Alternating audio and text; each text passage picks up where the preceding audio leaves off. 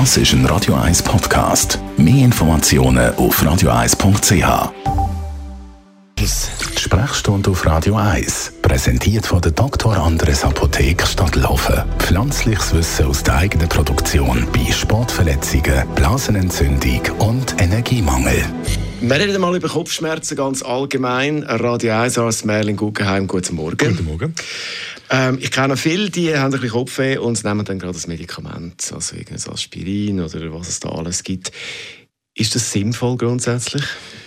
Ich finde schon, ich persönlich habe selten Kopfweh und wenn ich etwas habe, dann nehme ich etwas. In der Regel funktioniert das, wenn man das selten so anwendet, auch relativ effizient und da spricht nichts dagegen. Aber da kann man dann alles nehmen, also von einem leichten Medikament bis zu einem schweren Medikament.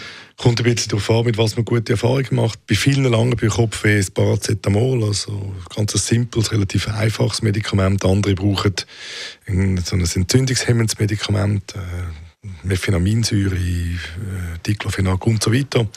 Und dann gibt es ein spezifisches Antikopfwehmittel für die, was dann eher eine Migräne ist. Muss man in diesem Zusammenhang speziell etwas beachten, jetzt Medikament und Kopfweh?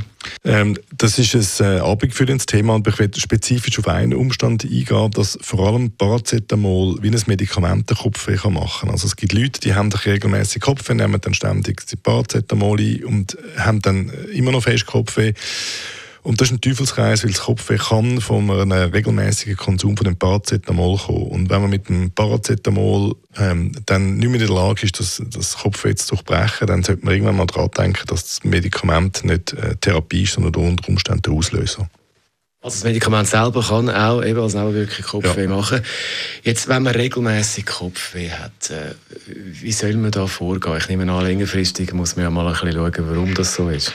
Es hilft mal ein bisschen nachzudenken. Gibt es einen Grund, warum ich äh, viel Kopfweh habe? Trinke ich Rotwein am Abend äh, und mag das nicht vertragen? Ähm, habe ich tagsüber oder in der Nacht eine schlechte Haltung, die mir ein Spannungskopfweh verursacht? Wäre vielleicht äh, Haltungstraining, wäre Sport etwas Sinnvolles? Ist meine Schlafhygiene gut? Äh, das sind so die Sachen, wo man kann selber allenfalls verbessern. Wenn man den Eindruck hat, man macht alles richtig und hat trotzdem ständig Kopfweh, dann gibt es Kopfwehsprechstunden. Die meisten grossen Spitäler führen das und dann müsste man sich dort mal melden. Unser Radio 1 als Merlin Guggenheim war es zum Thema Medis gegen Kopfweh. Zum Nachlesen als Podcast. Das ist ein Radio 1 Podcast. Mehr Informationen auf radio1.ch.